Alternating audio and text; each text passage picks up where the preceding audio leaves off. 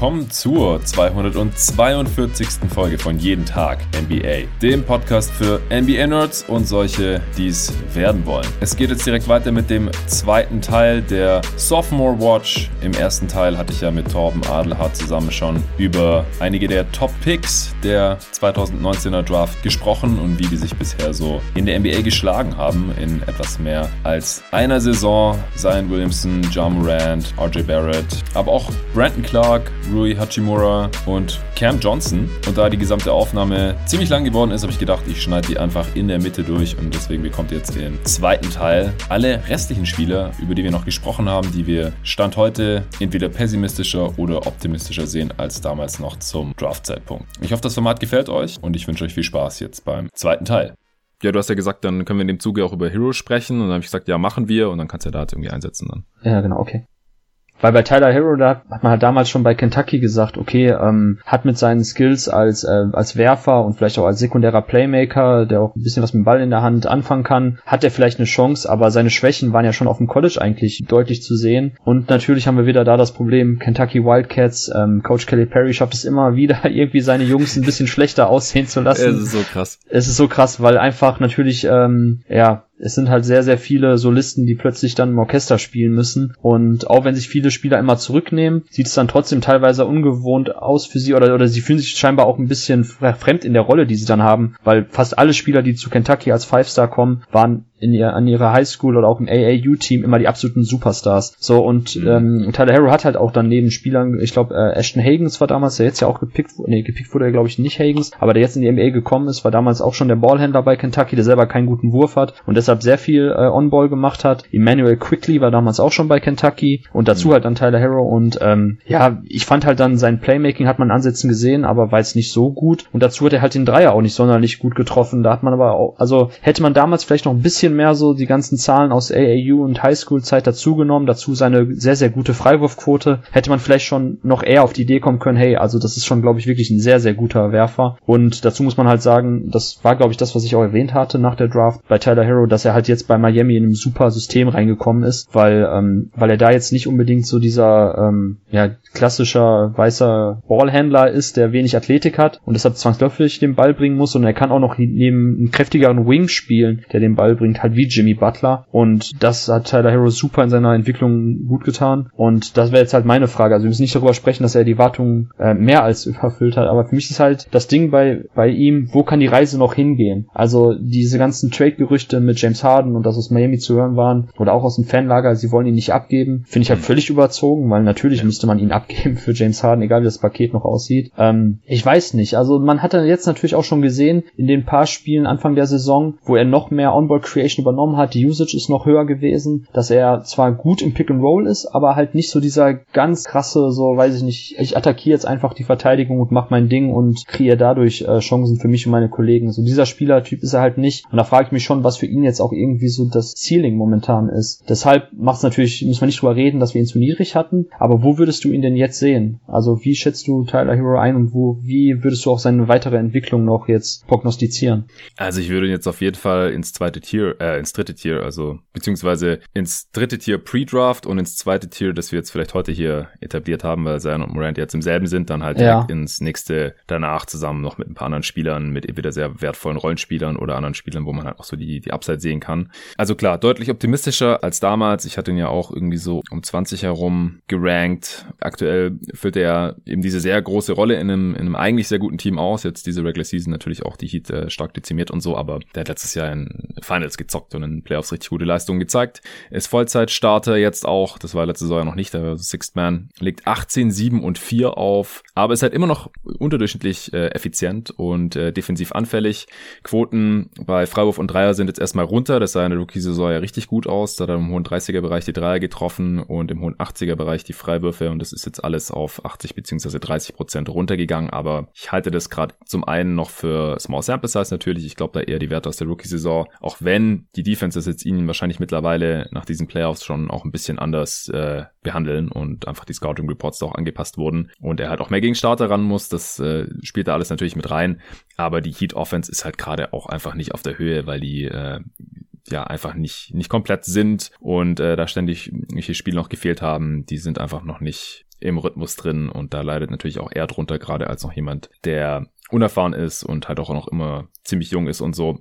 Was ich viel wichtiger finde, ist, dass er sein äh, Finishing am Ring deutlich verbessert hat. Mhm. Also das war in der Rookie-Saison pre-Bubble wirklich ein Problem. Und es ist ja dann auch auf lange Sicht ein Problem, wenn ein äh, Scorer oder ein Guard halt in der Zone überhaupt nicht finishen kann. Ja, dann ist er halt auf, wird er auf seinen Jumpshot reduziert und kann mehr Druck auf ihn ausgeübt werden und dann wird das halt schwieriger. Aber wenn man halt Angst haben muss, der Typ geht in die Zone und finisht da im hohen 60er Bereich, seine Würfe, was er jetzt halt tut. Und das hat man halt auch schon in der Bubble gesehen, dass er auf einmal ganz andere Finishes hatte und dann irgendwie High off the Glass und so über irgendwelche guten Rim Protector gefinisht hat. Das finde ich halt eine, eine ganz, ganz äh, wichtige Entwicklung bei ihm und halte ich halt auch für wichtiger, als dass er jetzt irgendwie gerade ein bisschen schlechter seine paar Dreier trifft diese Saison. Wo ich ihn jetzt letztendlich sehen würde, also er muss halt irgendwann zumindest durchschnittlich effizient werden als äh, Scorer und äh, Creator, weil sonst macht es halt kein, kein gutes Team mit als, als Starter. Dann ist er halt doch vielleicht nur ein Sixth Man und halt, er ist halt auch defensiv anfällig, ja. Also mhm.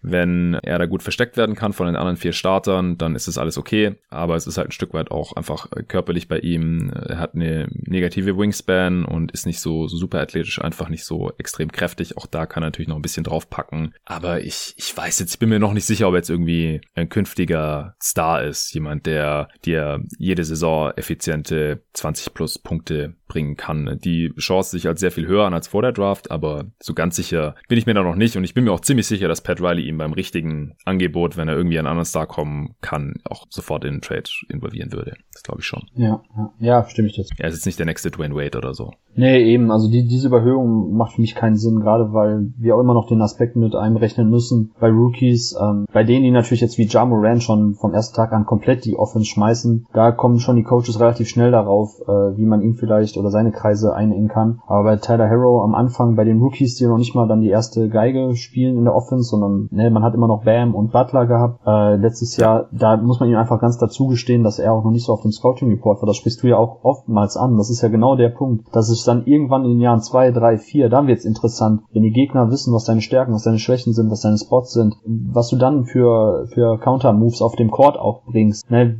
das ist dann eben der Punkt, wo dann sich dann auch irgendwann die Spreu vom Weizen trennt und ob sich dann auch eben entscheidet, weil ich glaube aktuell weiter nicht daran, dass Tyler Hero wirklich die erste Option eines guten NBA-Spiels sein kann. Ähm, von daher ist es jetzt nicht ein totaler Mindfuck für mich, dass er, was er jetzt aktuell zeigt, mhm. ist schon eher wieder so ein Kentucky-Ding gewesen. Was ärgerlich ist, ist, dass ich bei Devin Booker das schon gesehen habe oder auch schon eher die Idee hatte, dass das äh, sein kann bei ihm aber nicht. Und ähm, ja, er ist im 90. Percentile, habe ich vorhin gesehen, bei, bei Pick and Roll. Ne? Small Sample Size, klar, aber ich habe auch irgendwann mal, ich weiß gar nicht, ob ich das selber geklippt hatte oder nur retweetet habe bei Twitter, beim Christmas Game hat er einen so geilen Live-Dribble-Pass gespielt. Der ist dann irgendwie in die mm. Zone gezogen. Vorher war schon wieder super Ballbewegung von den Heat. Er ist reingezogen, hat dann, glaube ich, mit der rechten Hand Crosscourt in, ähm, zum, zu jemandem gespielt, nachdem die Defense auch schon komplett wieder am Rotieren war. Und das war so gut und äh, das machst du halt nicht, wenn du wirklich mit dem Ball in der Hand oder im Playmaking nichts reißen kannst. Von daher, da ist Tyler Hero wirklich schon besser, als man vor der Draft äh, erwartet hat. Und wie gesagt, das Miami Heat-Team, die Offense, ist natürlich dann auch äh, super für einen Spieler, der sowohl shooten kann, als auch ein bisschen dribbeln, ein bisschen passen kann. Und da sieht Taylor Hero wirklich super aus. Ich würde ihn weiter nicht als, als kommenden Star sehen. Also Morant und Zion sind ganz klar über ihn. Aber in Tier 3, da muss er rein jetzt. Das, das kann man jetzt, glaube ich, schon noch, noch mehr als einem Jahr sagen. Ja, ja. das denke ich auch. Dann hau du gerne den nächsten raus. Ja, vielleicht mal, dass wir so den Elephant in the Room ein bisschen abgearbeitet haben.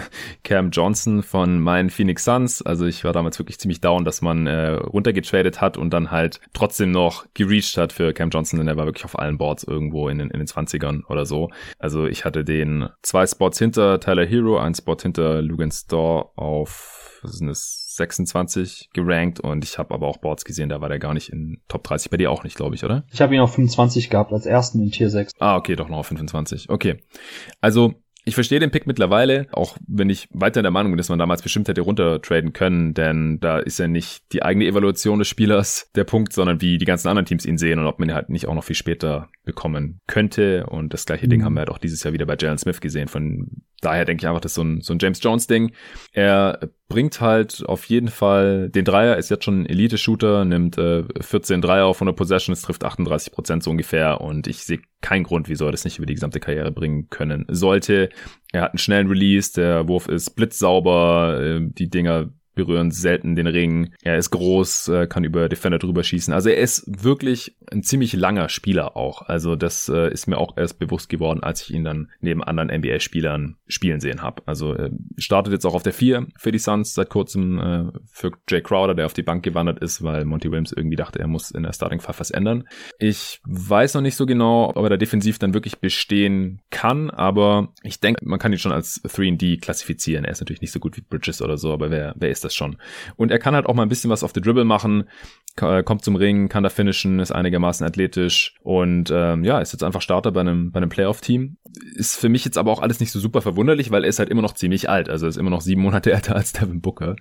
und deswegen ist, sollte er ja auch quasi so loslegen in der NBA, weil er hat einfach einen riesen Vorsprung gegenüber irgendwelchen äh, 19-jährigen Rookies. Daher denke ich halt auch weiterhin, dass die Upside jetzt äh, nicht mehr so super hoch ist. Also ich äh, finde den Pick jetzt natürlich besser, einfach weil er das, was man sich von ihm erhofft hat, jetzt auch einfach bringt und sehen daher auch optimistischer oder etwas optimistischer als damals. Ja, eigentlich, ja, ich mag ihn schon sehr, aber ich hätte mir damals halt eher noch einen Spieler gewünscht, wo ein bisschen mehr Upside irgendwie da ist. Aber dadurch, dass er jetzt hier quasi gerade schon sein, sein Best Case so erreicht, sehe ich ihn auf jeden Fall positiver als damals und bin mittlerweile auch einigermaßen zufrieden mit dem Pick. Ja, kann ich total nachvollziehen, äh, aus deiner Sicht als, als Fan. Was wir vielleicht unterschätzt haben, was so ein Learning ist, ist auch einfach der Fakt, dass als, als großgewachsener Spieler, also 6'7, 6'8, 6'9, so um den Dreh herum, wenn du dann so ein guter Shooter bist wie Cam Johnson, und das war jetzt ja keine Überraschung, also das hat ja jeder vorher gesagt, die Frage war, ist er eher Steve Novak oder ist er eher Rashard Lewis? Ja. So dann, also das, ja, ja. wenn du halt so wie Novak wirklich nur den Wurf hast, dann kannst du auch in der Verteidigung vielleicht mit deiner Größe noch ein bisschen was machen, aber so, sobald du echt mit dem Ball in der Hand so, so Dribbling und auch irgendwie Closeouts nicht attackieren kannst und auch nicht wirklich agil bist in der Verteidigung, dann, dann wird es auch schon echt irgendwann total schwierig. Wie, wie, wie, wie ein alter Ryan Anderson, da war es ja auch am Ende dann schon eigentlich gar nicht mehr möglich, ihn spielen zu lassen aufgrund der Defense. Und bei Cam Johnson muss man ganz klar sagen, dass er seine, ähm, seine Fußarbeit ein bisschen verbessert hat in der Defense und dass er da einfach dann auch aufgrund seiner Länge besser aussieht, weil 6'8 ist halt schon nochmal ein Unterschied. Ob du ein Shooter bist mit 6'3, 6'4, irgendwo auf den Guard-Positionen ja. und sonst wenig machen kannst oder halt bei dieser Körpergröße wie Cam Johnson hat und da eben halt ein exzellenter Shooter ist. Und ähm, er genau, off the dribble hast du angesprochen, das ist eben dann der Unterschied, dass er da nicht Steve Novak ist, sondern dass er da auch ein bisschen was machen kann. Und ähm, klar, dann ist natürlich aufgrund dieser Skills äh, und seines äh, guten Shootings mit der Länge automatisch der Floor so hoch, dass man ihn dann auch eben sicherlich in der Redraft in ein paar Jahren dann tatsächlich eher um 10 herum als um 30 herum picken wird. Beziehungsweise definitiv, also solange nichts jetzt ähm, Unvorhergesehenes passiert mit den anderen Jungs, die später gepickt wurden, wird Ken Johnson sicherlich äh, ja eine gute Starterrolle in der NBA bekommen.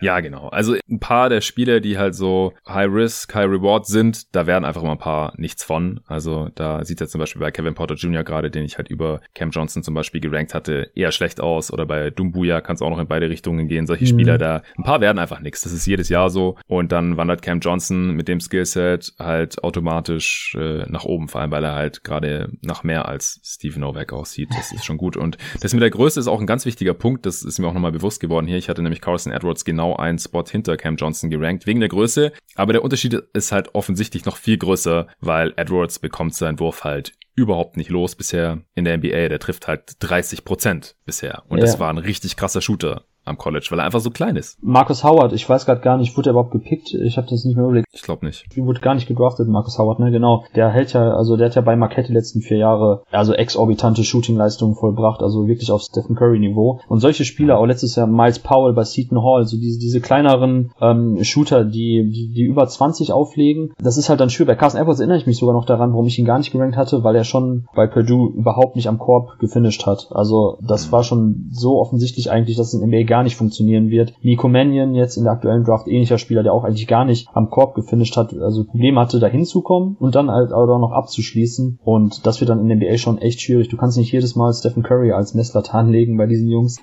genau, das stimmt schon. Das ist eben ein Unterschied, ob du dann 6'8 bist oder 6'1, 6'2. Und das sieht man jetzt eben schön bei Ken Johnson an dem Beispiel, dass das eben dann viel leichter ist. Oder dieses Skillset bei der Größe skalierbarer in NBA, weil du einfach in der Verteidigung oft ja, viel effektiver sein kannst und jedes Mal angegriffen wirst. Ja, und Edwards und Howard sind ja nicht mal six feet, also. Die sind sogar unter, ne, ja. 5'11 und 5'10 und das ist ja mit Schuhen wahrscheinlich, also ja. die sind halt wirklich klein. Ja. Howard ist ja jetzt bei den, bei den Nuggets, aber wurde nicht gedraftet und äh, spielt da bisher auch nicht wirklich. Okay, dann hau du doch mal noch mal einen raus. Mhm. Vielleicht können wir jetzt so ein bisschen clustern, deshalb stelle ich jetzt einfach mal die Frage, wenn du jetzt irgendwie so zwei Spieler oder zumindest auch drei nennen müsstest, die dich positiv überrascht haben, die du quasi, was die Tiers betrifft, jetzt höher ein, einordnen würdest und dir auch sicher bist, dass das jetzt nicht nur eine kurzfristige Entscheidung ist, sondern auch auf lange Sicht Sinn macht. Welche drei Jungs wären das, die wir jetzt vielleicht noch nicht genannt haben? Also äh, zwei der drei, die ich jetzt deutlich optimistischer sehe als am Draft Day, haben wir es schon besprochen mit Hero und Cam Johnson. Mhm. Und der dritte ist Keldon Johnson. okay. Ja, Keldon Johnson. Und dann habe ich noch ein paar, die ich jetzt etwas optimistischer sehe. Äh, da können wir dann von mir aus gleich noch dazu kommen. Aber wie sieht's da bei dir aus? Ja, ähm, nee, dann starte, starte du ruhig zuerst mit, mit Keldon Johnson, weil dann das ist klar, dass der, also genau, Keldon Johnson, Cam Johnson, Tyler Hero, äh, die würde ich durch auch jetzt wesentlich höher einordnen. Deshalb kannst du jetzt gern zu Keldon Johnson was sagen. Ja, bei Keldon Johnson, ich weiß noch, ich habe dieses Championships Classic war das, glaube ich, damals gesehen. Da haben sie gegen Duke eine Klatsche bekommen, ne? Kentucky? Ja, aber da fand ich Keldon Johnson sah eigentlich wie ein NBA-Spieler aus und ich habe mich dann ja. gewundert. Ich habe dann gar nicht mehr so viel von dem gesehen, weil er auch auf den ganzen Boards äh, oft gar nicht in den Top 30 drin war und so. Und ich habe mich so ein bisschen gewundert, was, was so das Problem bei ihm ist. Und ich glaube, die Fragen waren Ballhandling und, und der Wurf, oder? Kannst du noch sagen, wieso er so weit gefallen ist in der Draft oder wieso er auf den Boards immer so weit unten gesehen wurde? Ja, genau. Die Frage war eigentlich, Ken Johnson, was seine ähm, Position in der NBA sein wird. Also wird er eher runtergehen Richtung Richtung Guard und da Offball Würfe nimmt oder wird er eher hochsliden, ähm, dass er dann eher so ein Dreier, Vierer ist und da ist halt die Frage, ob er am Korb finishen kann, ob er da irgendwie ein bisschen was im Post kreieren kann, ob er wie, wie sein Drive ist. Also genau das, was du auch mit Tobi jetzt oder auch mit mir, glaube ich, zuletzt bei der bei der Draft Preview immer angesprochen hast und auch mit mit Dennis ist immer diese Frage nach, was ist denn eigentlich genau sein NBA-Skill? Also wo ist er genau so gut, dass er das auch in der NBA auf dem überdurchschnittlichen Niveau bringen kann? Und da hat man sich bei Kellen Johnson wirklich die Frage gestellt, ja, eigentlich ist nicht so wirklich sein Ballhandling, nicht so wirklich sein Wurf. Körperlich ist es okay, aber er hat auch jetzt nicht die College-Verteidigung ähm, jetzt komplett dominiert und da irgendwie ständig aufgepostet und sonst was gemacht. Und da war dann halt echt die Frage so, hm, schwierig. Er hat halt in der Verteidigung oftmals dann noch neben äh, Big Man gespielt wie äh, Nick Richards und Kentucky waren die letzten, äh, waren auch die letzten Jahre eigentlich schon immer jetzt unter Kelly Perry oftmals so sehr Big Man-lastig. Auch in diesem Jahr eins der Riesenprobleme der Wildcats ist ja, dass, dass sie viele Non-Shooting-Bigs haben. Und daher war halt Kellen Johnson so ein klassischer Flügelspieler. Und das ist, glaube ich, jetzt vielleicht als Überleitung für dich so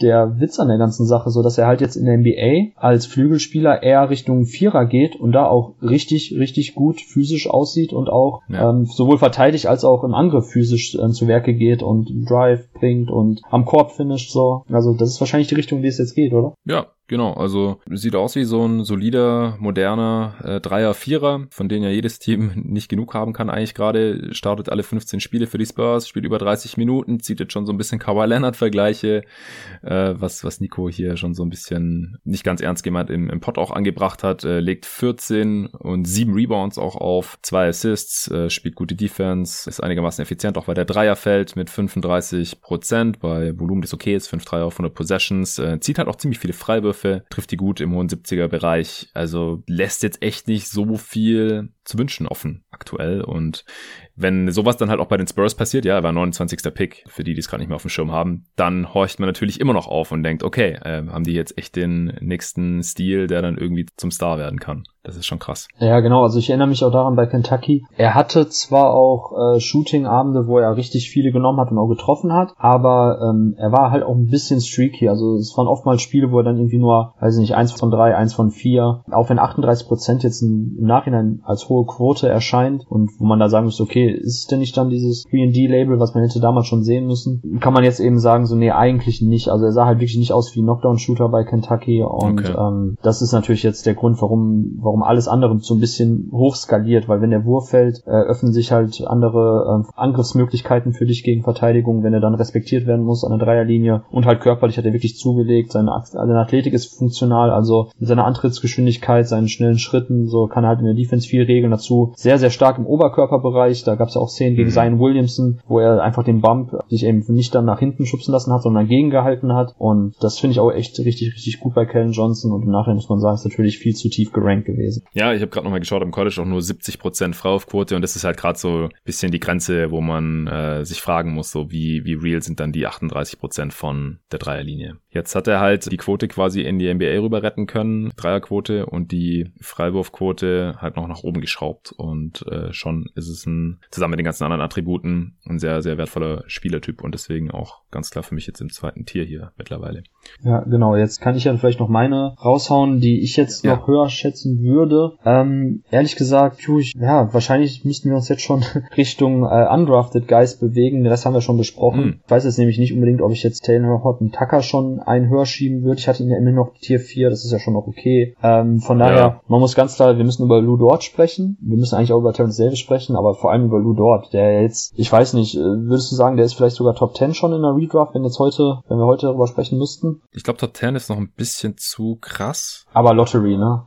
Also, dass er damals undrafted war, ist, ist schon heftig. Also, wie gesagt, ich hatte ihn da auch in der, in der ersten Runde ja noch gerankt. Ich habe ihn jetzt auch bei etwas optimistischer eingestuft, weil, dass er einen heftigen Körper hat und in der Defense gut sein würde, das habe ich jetzt nicht so wirklich bezweifelt. Ich habe ihn damals als so ein bisschen größeren Eric Bledsoe oder sowas gesehen, aber er bringt halt viel weniger Playmaking. Mhm. Und wenn der Dreier halt nicht fällt, dann ist er auch kein richtiger NBA-Spieler. Deswegen sehe ich halt schon, wie, wie er so tief fallen konnte oder warum er teilweise gar nicht gerankt war, irgendwie in der ersten Runde oder so. Äh, oder beim Go-To-Guys Draft Power Ranking. Aber er trifft halt den Wurf und auf einmal ist er halt einer dieser begehrten 3D-Spieler. Und er hat ja auch immer wieder diese Scoring-Outbursts. Aber Richtung Star oder sowas glaube ich jetzt halt auch nicht. Und deswegen würde ich ihn jetzt auch nicht so ganz äh, weit nach oben schieben, glaube ich. Nee. Also, ja, das stimmt schon. Ist halt die Frage. So, wenn wir Brandon Clark halt noch da oben sehen, dann müssen wir wahrscheinlich auch irgendwann so Lugans Dort und, und solche Spiele auch nach da oben schieben. Ja, ja, also ich glaube schon, also Top 10 war jetzt ein bisschen ketzerisch gefragt. Ist, ich meine, das Ding ist halt, es, es geht ja schon deutlich nach oben. Also ich meine, undrafted und jetzt müsste man wirklich so ein bis, bis dreimal drüber nachdenken, ob man ihn in die Lottery ziehen wird. Das zeigt ja schon, dass er ja, ja. viel zu tief gefallen ist. Und äh, mein Learning ist ein bisschen daraus, und da gab es letztens auch einen guten Artikel, ich glaube auf Yahoo Sports war das, ähm, dass es in der NBA jetzt viele von diesen ähm, Positional Strength, sagt der Ami dazu, ne? also die einfach für ja. ihre Position körperlich so stark sind, dass sie auch höher verteidigen können, also höhere Positionen verteidigen können. Und das macht echt einen riesen Unterschied. Beispiele waren natürlich klar, das bekannteste ist Draymond Green, aber auch Jungs mhm. wie Grant Williams, äh, Lou Dort oder jetzt auch Xavier Tillman waren da drin. Und das ist halt der Punkt, warum dort jetzt auch in der NBA wesentlich besser bestehen kann, auch wenn der Wurf eigentlich ein bisschen wackelig ist. Also er hatte damals am College ähm, 30% getroffen, 70% Freiwürfe und es war ganz klar erkennbar, dass eigentlich ja sein Playmaking nicht gut genug ist und der Wurf halt sehr wackelig und da hätte man gar nicht dann damit gerechnet, dass er unbedingt in der NBA seine Nische finden wird. Aber das ist halt eben die Fähigkeit, dass er einfach durch seine Stärke auch nicht nur Einser oder zwei verteidigen kann, sondern Dreier und Vierer und da auch seine, ja, seine, seine Größe wettmacht. Und das hat man ein bisschen übersehen. Das ist auch der Grund, warum Tillman, warum ich ihn auch so hoch hatte, weil ich auch sage, Tillman, klar, ist ein bisschen zu klein, aber die physisch, äh, die physischen Attribute machen dann doch noch viel aus in der NBA, die eh immer kleiner wird. Und ich glaube, das ist der Grund, warum dort dann jetzt auch besser aussieht als äh, damals angenommen. Ja, und äh, es ist halt auch diese, diese Bissigkeit und äh, dass er Bock hat zu verteidigen. Also allein guter Körper hilft halt nicht, sondern was diese ganzen anderen Spieletypen halt noch ausmacht, ist, dass die entweder auch total smart sind oder halt einfach auch äh, spielen, als wäre der Teufel hinter ihnen her. Ja, bei Dort ist halt die Frage, so kann er jetzt diese krassen Wurfquoten noch halten, also als Rookie nicht mal 40% aus dem Feld, nicht mal 30% von hinter der Dreierlinie. Dann äh, kam diese krasse Playoff-Serie gegen die äh, Rockets, die natürlich äh, Moneyball gemäß auch verteidigt haben, als wäre er ein Non-Shooter und als hätte er keine 30% Dreier getroffen. ja. Und auf einmal äh, trifft er da dann halt extrem gut. Ah nee, stimmt gar nicht, er hat im Schnitt doch nur 26% in Playoffs getroffen. Aber er hat halt krasse Games dabei gehabt. Und äh, jetzt hier in der Regular Season, da trifft er aber auf jeden Fall richtig krass. 44% seiner Dreier, 31 von 71. Ja, das äh, kann sich auch wieder um die 30 Prozent einpendeln. Also das muss man noch im Auge behalten. Aber was schon mal Mut macht, ist, dass er halt auch seine Freiwürfe besser trifft als am College. 78 Prozent gegenüber 70 Prozent. Ganz ähnliche Geschichte wie bei Keldon Johnson. Eigentlich ist äh, ja auch äh, Starter, nachdem er halt undrafted war, dann Two-Way-Deal, dann 28 seiner 36 NBA-Spiele letztes Jahr gestartet und jetzt äh, hier bei den Rebuilding Thunder bisher alle 13 Spiele und solange die äh, Dreier halt so fallen und äh, die Freiwürfe auch, dann ist er halt auch ein effizienter Offensivspieler, ganz deutliches Plus und dann muss man ihn auch in in der Lottery ziehen und wenn er das halbwegs halten kann, dann wahrscheinlich auch in der Top 10, klar. Ja, kann durchaus sein, okay. Und ähm, ich habe jetzt sonst eigentlich keine Jungs unbedingt jetzt mal hier stehen, wo ich sofort sagen würde, oh, das war, war eine Katastrophe, dass wir die damals nicht besprochen haben oder nicht auf dem Schirm hatten. Äh, ich meine, sind ja Jungs wie äh, Nas Reed war, glaube ich, auch undrafted oder, oder Caleb ja. Martin und der andere Martin war, glaube ich, irgendwo in der zweiten Runde, John Concha bei ja. Memphis. Ähm, das finde ich jetzt irgendwie, also das ist nachher immer so ein bisschen Kaffeesatzleserei, weil es gibt halt mehr als nur äh, 380 oder 400 ähm, Basketballer auf der Welt, die in der NBA spielen können, gibt halt paar mehr. Und von daher muss man auch mal an der richtigen, zur richtigen Zeit am, ähm, am richtigen Ort sein. Aber für mich jetzt halt die Frage, vielleicht nochmal, um da jetzt auch auf die äh, Frage vom Sibi einzugehen, die er dir gestellt hat. Bei welchen Jungs würdest du denn sagen, könnte sich jetzt in Zukunft das noch echt ordentlich nach oben entwickeln? Also, dass man die vielleicht dann auch in vier, fünf Jahren in der Redraft dann schon in der Top 10 oder Safe in der Lottery hätte, die halt jetzt nicht unbedingt Tyler Hero oder Zion Williamson, Ja Morant heißen. Äh, noch kurz zu THT, weil du ihn vorhin angesprochen ja. hast, der hat bisher noch keine 300 Minuten gespielt, aber der ist halt schon so ein bisschen prädestiniert für sowas. Also bekommt natürlich als äh, Lakers-Spieler auch gleich ein bisschen mehr Hype, wenn er ein gutes Spiel hat, aber dadurch, dass äh, ich ihn ja zum Beispiel noch vor, vor Tyler Hero, dort Cam Johnson so eingeordnet hatte, überrascht es mich jetzt persönlich nicht, nicht so, aber er ist halt, ähm, wie wir damals direkt nach der Draft auch gesagt hatten, schon noch irgendwie so ein Langzeitprojekt mhm. und hat ja auch keinen festen Platz jetzt in der Lakers-Rotation, aber der ist auf jeden Fall prädestiniert dafür. Äh, dann PJ Washington sehe ich etwas optimistischer jetzt als nicht so Richtung Star, aber äh, solider Rollenspieler. Ich fand ihn damals eher ein bisschen zu früh gepickt, aber wenn der Wurf halt weiter so fällt, dann ist er einfach ein moderner Big, der ja auch ziemlich athletisch ist. Er ist halt noch ein bisschen eine Foulmaschine gerade. Das äh, kann er vielleicht noch ein bisschen abstellen. Und ja, bei, bei Cam Reddish, da war ich Ende letzter Saison, am Ende seiner Rookie-Saison dann auch optimistischer als noch vor der Draft und zu Beginn der Saison. Das Problem, das ich jetzt gerade sehe oder was mir aufgefallen ist, dass er sich jetzt halt ähm, statistisch zumindest überhaupt nicht weiterentwickelt hat in der zweiten Saison jetzt. Also das ist echt äh, fast schon beeindruckend, wie konstant seine, seine Werte da jetzt sind. Also jetzt auch nicht per Game nur, sondern auch per 100 oder, oder die ganzen Raten oder sowas. Das sieht einfach genauso aus wie, wie in der letzten Saison. Ähm, aber er finisht halt mittlerweile besser am Korb. Das hat er ja am College überhaupt nicht auf die Reihe bekommen und in der NBA dann zuerst auch nicht. Und das ist aktuell zumindest halt die, ähm, die einzige Zone, wo er wirklich deutlich überdurchschnittlich finisht. Leider trifft er halt außerhalb von der Zone oder außerhalb von drei Fuß Entfernung bisher nicht besonders viel. Defensiv hat er ja auch schon spannende Anlagen gezeigt oder dass er mal einen Closeout ein bisschen attackieren kann. Da äh, könnte ich es mir auch vorstellen, dass wir den am Ende doch in der Top 10 noch haben, was wir beide vor der Draft nicht hatten. Willst du zu denen erst noch was sagen?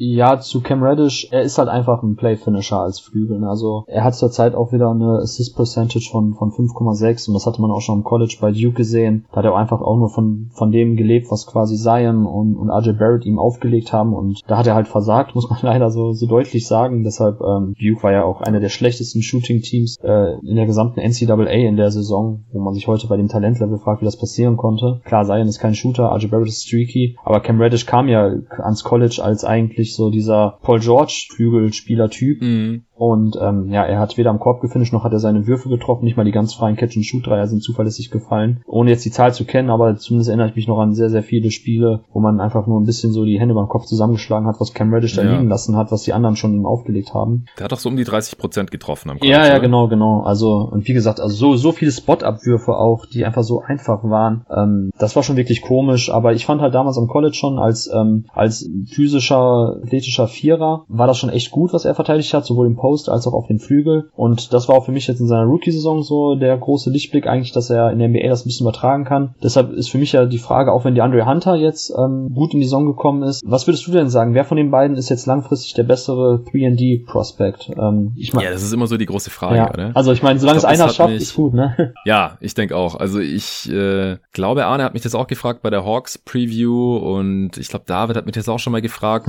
Also ich muss dazu sagen, ich bin nicht der Hawks-Experte schlechthin jetzt oder so. Äh, aber aktuell sieht's halt wieder so aus. Vor der Saison habe ich gesagt, ja, eigentlich eher äh, Reddish, weil ich Hunters Rookie-Saison auch ein bisschen enttäuschend fand. Der hat mich da an keinen von beiden Enden so richtig überzeugt. Und man muss halt auch dazu sagen, er ist einfach auch schon deutlich älter als Reddish und dann verzeiht man einfach weniger, wenn jemand in die Liga kommt. Der ist jetzt schon über 23 und äh, trotzdem nicht so besonders viel reißt. Also weder jetzt effizient ist, noch ähm, in der Defense so gut dagegenhalten kann, wie man das sich vielleicht erhofft hat, wenn man seinen Körper sieht. Aber jetzt in den ersten 13 Spielen diese Saison hat er halt losgelegt wie die Feuerwehr. Äh, als Rookie offensivfertig von 100. Das ist nicht gut, gerade für so einen alten Rookie. Und jetzt auf einmal 124, weil er halt auf einmal von überall deutlich besser trifft. Also äh, vor allem inklusive Freiwürfe 87 Prozent, das ist über 10 Prozent besser als, als Rookie. Äh, Dreier fallen mit 40 Prozent bei demselben Volumen wie in der, in der Rookie-Saison. Da war der Dreier noch das einzige, was er äh, effizient getroffen hat mit knapp 36 Prozent. Er reboundet auch deutlich mehr, ist weiterhin der Starter und spielt genauso viel wie in der letzten Saison, nur halt alles auf einmal irgendwie ein bisschen besser als vorher. Und das ist halt der Schritt, den man sehen möchte bei jemandem, den man an äh, vier gedraftet hat und daher auch noch Assets abgegeben hat, um, um hoch zu traden. Mhm. Also Jetzt gerade würde ich eher wieder Richtung Hunter tendieren, aber wie gesagt, ich, ich würde Redditch hier auf jeden Fall noch ein bisschen Zeit geben, denn er ist deutlich jünger und er, er hat halt nach wie vor diese interessanten Ansätze und das äh, würde ich jetzt noch nicht äh, so unter den Teppich kehren, nur weil Hunter äh, die ersten 13 Spiele ziemlich heiß äh, gestartet ist. Ja, verstehe ich absolut. Also ich finde auch, Daniel Hunter muss man ja dazu sagen, hat ja damals sogar ein Jahr im College ausgesetzt. Ich glaube, er hatte Medical Redshirt Year, weil er am Knie verletzt war bei Virginia. Und ähm, mhm. er ist ja damals mit Kyle Guy zusammen äh, Champion geworden mit den Cavaliers und hat da auch in einem, in einem sehr interessanten Defensivsystem gespielt, äh, wo auch seine Stärken so ein bisschen akzentuiert wurden. Ich, für mich ist trotzdem eigentlich am Ende des Tages Cam Reddish so das spannendere Defensivtalent. Aber im ja. Angriff natürlich ist ein bisschen das Ding so bei demjenigen, bei dem der Wurf besser fällt, gerade neben Spieler wie wie Trey Young, wo es einfach so wichtig ist, dass du deine, deine Spot-Abwürfe triffst, da würde ich dann immer für zu denjenigen halten, der einfach deine Offense, seine Würfe trifft. Und solange beide streaky sind, wird es dann schwierig, aber jetzt gerade bei Hunter sieht schon echt gut aus offensiv und auch, dass er ein bisschen so, so Passing-Game mitbringt. Von daher, ja, ich kann mir bei beiden vorstellen, dass das ordentlich wird und dann war das auch, glaube ich, eine gute Draft von den Atlanta Hawks, auch wenn ich damals sehr kritisch gesehen habe, dass sie so viele Assets abgegeben haben für Hunter an vier, weil ähm, ja, für mich ist Hunter eigentlich jetzt nicht so dieser Spieler, den man unbedingt in seinem Team haben möchte möchte, um da so viel abzugeben. Mhm. Aber klar, ich meine, wenn du Trey Young hast und wenn Trey Young sich jetzt wieder fängt, dann hast du halt eigentlich deinen Franchise-Player, um den herum aufbauen musst und dann sind natürlich variable Flügelspieler äh, sehr, sehr wichtig für das Team. Von daher, ja, das passt schon. Ähm, ich würde jetzt vielleicht nochmal kurz, wenn das für dich okay ist, Jonathan, ich will jetzt nicht deinen Podcast covern, aber ich finde halt nochmal interessant, vielleicht jetzt so über ein paar Sleeper zu sprechen. Ähm, in diesem Jahr sind halt ein paar Jungs schon etwas aufgeblüht. Ich glaube, das ist auch das Ding, worauf äh, Sibi angespielt hat bei seiner Frage. Das ja. sind halt Spieler wie äh, Darius Bass Paisley bei Oklahoma und Isaiah Roby, der ja auch da jetzt spielt, der von den Dallas Mavericks damals gepickt wurde. Eric Pascal mhm. bei den äh, Warriors war ja damals auch ein Second Rounder. Ich weiß nicht, welche Jungs findest du denn jetzt besonders interessant von, die damals zweite Runde oder undrafted gegangen sind oder im Fall von Basley, der glaube ich an 23 weggegangen ist. Also mhm. wer hat für dich sagen so die spannendsten Ansätze gezeigt? Ja, interessante Frage. Also äh, Roby hattest du ja damals auch direkt äh, gelobt noch den äh, Pick, weil du meinst, er hat am College so 1 bis 5 verteidigt ja. ungefähr mit 6'8, 6'9. Ich finde, der sieht deutlich größer aus jetzt, wenn man den Spielen sieht. Ist auch vielleicht also, gewachsen, kann er, also es kommt ja, ja. wirklich dass ich, äh, noch öfters vor, dass die Spieler auch in so Anfang der 20er noch paar Zentimeter wachsen bei KD war es ja damals auch so, glaube ich. Ne? Also von daher, ja, ich finde auch, er ja. wirkt ein bisschen größer als auch im College, stimmt. Ja, also was ich jetzt von ihm gesehen habe bei OKC, das waren so zwei Spiele vielleicht, das hat mir schon ganz gut gefallen. Also ähm, hat seine Würfe ganz ordentlich getroffen in dem Spiel, sieht halt halt wirklich ziemlich groß aus und, und auch athletisch, halt noch einigermaßen äh, raw. Aber das finde ich auf jeden Fall einen guten Move von, von denen, dass sie sich den reingeholt haben und der äh, startet jetzt auch die Spiele oder hat sie teilweise zumindest gestartet, als ähm, solange Al Hoffert fehlt wegen der Geburt seines, seines Kindes. Dann äh, gab es ja auch, wie gesagt, diese äh, Frage bei der Answering Machine zu Terrence Mann. Den hatte ich auch ein paar Spiele gesehen da bei Florida State noch am, am College, ich glaube in der, in der March Madness. Und fand ihn auch ganz interessant, halt so vor allem als, als Defender, aber da, ihm geht halt der Wurf bisher noch total ab. Ich finde, der könnte vielleicht so ein bisschen in die Richtung DeLon Wright gehen oder sowas. Mhm. Also so ein großgewachsener, äh, drahtiger äh, Playmaker ohne, ohne Wurf, der, der gut verteidigt. Äh, ich weiß nicht, was hältst du von Man? Ja, äh, vielleicht darf ich ja, kann ich an der Stelle ja Shameless Plug machen und äh, auf meinen Five-Artikel verweisen in der aktuellen Ausgabe. Da hatte ich nämlich über Devin Vassell ah. und Patrick Williams geschrieben und bin da auch nochmal explizit auf das System von Florida State eingegangen, was ähm, mhm. Coach Leonard Hamilton, den vielleicht manche auch noch kennen als NBA-Head Coach, hatte damals Anfang der 2000 2000er, glaube ich, bei den Wizards äh, gecoacht. Und äh, Hamilton setzt halt sehr, sehr viel Wert auf athletische Flügelspieler, die aber mit dem Ball eigentlich alles können, also die sowohl passen als auch schießen als auch dribbeln können. Ähm, hat halt ein sehr fluides Offensivsystem, was jetzt nicht unbedingt auf starre Sets setzt, sondern eher einfach, jemand hat den Ball, läuft halt ein Pick and Roll und guckt, was dann passiert und passt raus und dann macht der nächste seine Aktion. Und diese Variabilität wird halt bei den Spielern gefördert und das ist halt auch, eigentlich auch ein Ding bei Terrence Mann, warum ich ihn mochte. Ähm, weißt du, wir haben ja vorhin schon einmal gesagt, dieses, ja, was ist denn sein NBA-Skill? Einfach nur dieser, ähm, diese Allzweckwaffe zu sein, der vieles kann, aber nicht so wirklich richtig gut, ist halt immer problematisch. Aber aber andersrum bietet es auch viele Möglichkeiten. Ähm, also du kannst halt dein, dein, deinem Team auf verschiedene Facetten helfen. Und bei Terrence Mann habe ich halt auch die Hoffnung gehabt, das hatte ich noch ein bisschen höher, dass er halt auch mal den Ball bringen kann, dass er den Ball gut bewegt, gerade wenn er neben anderen Spielern spielt, die eh schon eine Defensive beschäftigen, dass er dann einfach neben denen spielt und dann einfach das macht, was so übrig bleibt. Ähm, und genau, verteidigen, also auch da die äh, Florida State Seminoles switchen seit Jahren eigentlich schon jeden Block, also von der 1 bis zur 5 oder sag ich mal von 1 bis zur 4 muss man immer alles verteidigen können. Und ähm, das ist einfach ein NBA quasi ein, ein NCAA-System oder, oder ein Coaching-System, was Hamilton hat, was einfach solche Spieler in perfekte Situationen für die NBA bringt. Deshalb sind auch die letzten Jahre so viele äh, Spieler von Florida State in die NBA gekommen. Also da bewegen wir uns schon wirklich eher in Richtung Duke, UCLA-Niveau, was mhm. so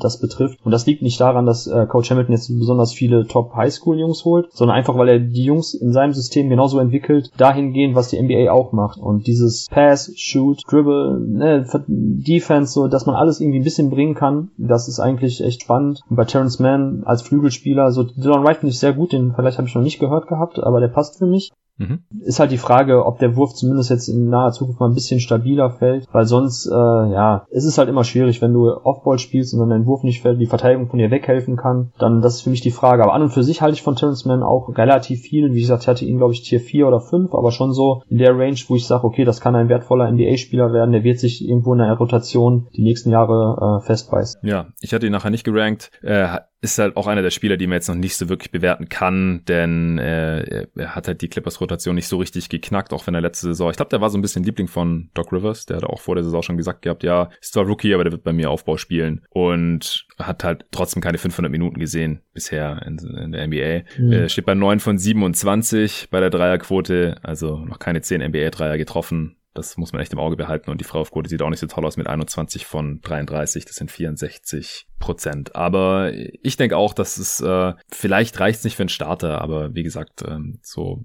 eine Delon Wright-Rolle kann ich mir schon irgendwie vorstellen, um da die Frage von Andreas zu beantworten. Äh, der andere Terrence, äh, den haben wir jetzt vorhin gar nicht so richtig besprochen, der steht auch noch aus. Terrence Davis, äh, der Terrence mit E. Äh, Terrence Mann ist der Terrence mit A.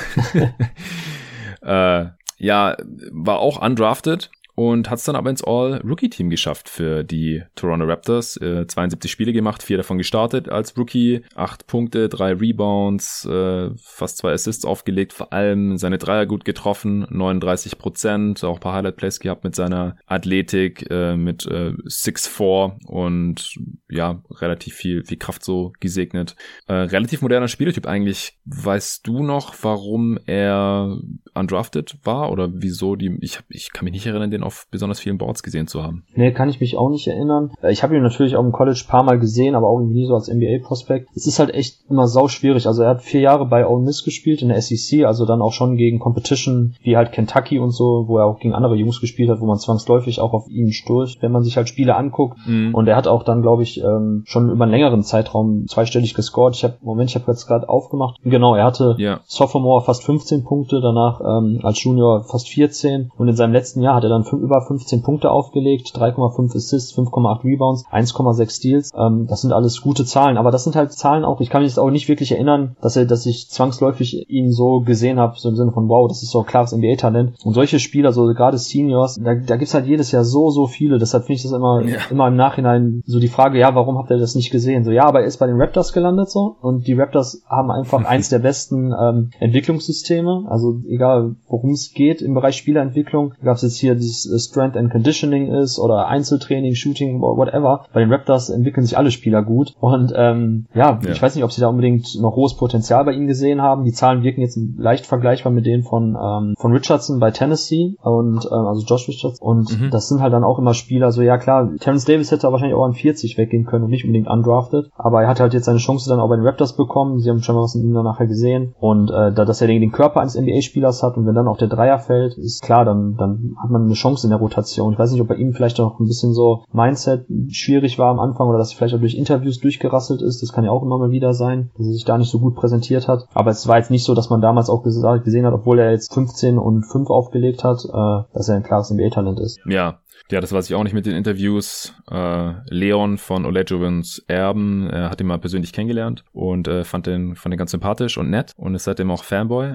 Und äh, dann gibt's auf der anderen Seite halt diese, diese Anklage da von seiner Frau, Freundin, äh, Mutter seines Kindes, mhm. glaube ich, äh, mit äh, Körperverletzungen und äh, ganz schlimmen Anschuldigungen. Also weiß ich nicht so genau, was, äh, was davon zu halten ist. Die Raptors haben jetzt trotzdem an ihm äh, festgehalten erstmal. Sie äh, hätten auch den ungarantierten Vertrag nicht garantieren können und das haben viele Raptors-Fans auch gefordert, was ich so oft damit bekommen habe, aber nach wie vor ist er im, im Team und hat jetzt auch eine Rolle, also hat in 13 Spielen Minuten bekommen, die ist äh, nicht besonders groß, also ziemlich vergleichbar mit seiner Rookie-Saison eigentlich unterm, unterm Strich. Ähm, ja, paar Minuten weniger als Rookie, 17 Minuten pro Spiel, jetzt gerade 13 Minuten pro Spiel, obwohl er eigentlich äh, ja, eigentlich genau das gleiche abspult bisher in diesen neun Spielen zumindest. Und die äh, Raptors hatten einen ziemlich schlechten Start.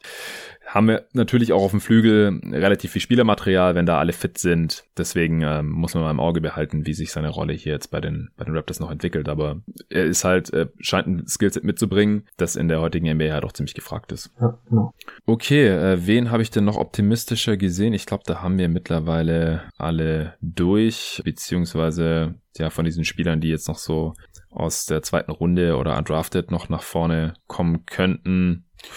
Ja, Daniel Gafford vielleicht so als athletischer äh, Backup Big, Eric Pascal natürlich als als Second Rounder, äh, einer der besseren Scorer dieser Class, auf jeden Fall bisher. Mhm. Äh, hat natürlich def defensiv seine Defizite, deswegen ist halt dann immer die Frage so, ab welchem Niveau ist er dann nicht mehr spielbar in, in den Playoffs oder so. Ähm, weiß nicht, über wen möchtest du denn noch sprechen jetzt? Von mir aus können wir jetzt zum Abschluss eigentlich noch ein bisschen über Darius Basley reden. Also warum wir ihn nicht auf dem Board hatten, ist eigentlich schnell erklärt, weil niemand hat ihn spielen gesehen. Er hat ja damals nicht, äh, er ist nicht in die, in die NCAA gegangen, sondern hat, glaube ich, ein, ein, Praktikum bei Under Armour gemacht, hat dann einfach mhm. ein bisschen ähm, ja quasi im Einzeltraining sich auf die NBA Draft vorbereitet. Ich habe ihn damals noch bei, ich weiß nicht, ob das Nike Hoop Summit oder John Brand Classic war, weil da habe ich ihn spielen sehen und er sah auch echt sehr, sehr, also sah halt aus wie ein NBA-Talent von der Athletik, von der Größe, von allen her. War jetzt aber auch auf den Boards nicht total hoch, also nicht Top 10, aber schon einer so der besten Spieler seines Highschool-Jahrgangs. Aber ne, war halt ein Dark Horse, deshalb habe ich ihn auch erstmal rausgelassen mit einem mit einem Sternchen, weil kann ich halt nicht beurteilen. Bisschen so wie aktuell Jalen Green und ähm, und äh, Jonathan Kuminga bei der kommenden Draft, die ja in diesem G-League-Programm spielen. Da hat man halt auch noch mhm. kein Tape gesehen, deshalb kann ich halt einfach nur von ein bisschen äh, Highschool und AAU keine richtigen Aussagen treffen. Das ist halt bei Darius Basin ein bisschen anders äh, äh, vergleichbar gewesen und äh, sieht man einfach so, dass sein Skillset schon echt gut ist, also mit seiner Athletik und äh, wie er zum, zum, zum Korb zieht und auch wie er verteidigt. Da, da, das gefällt mir schon richtig gut. Gerade ich habe natürlich jetzt viel Oklahoma geguckt wegen äh, Pokuschewski und äh, Basley ist mir da tatsächlich auch schon schon positiv aufgefallen. Also das sieht schon echt spannend aus und ich glaube, wenn er am College gespielt hätte, wenn er ein bisschen mehr Exposure gehabt hätte, wie die Amerikaner sagen, dann wäre er sicherlich auch nicht erst an 23 weggegangen. Was sind deine ersten Eindrücke? Ja, ja das ist halt immer dieses Wundertüten-Ding auch so mit, äh, mit Robinson zum ja, Beispiel, genau, ja. der auch gar nicht gespielt hatte vor der Draft und dann erst Anfang zweite Runde weggegangen ist. Und in der Redraft jetzt würde der, ich weiß nicht, ich habe den Draft jetzt gerade nicht vor mir, aber wahrscheinlich äh, Lottery oder zumindest irgendwie Top 20 weggehen. Ja, ich, ich finde ihn auch spannend. Also alles, was äh, athletisch ist und einigermaßen werfen kann. Äh, seine Quote ist jetzt diese Saison schon wieder ziemlich in den Keller gegangen, sehe ich gerade. Nur noch 27 Prozent, 17 von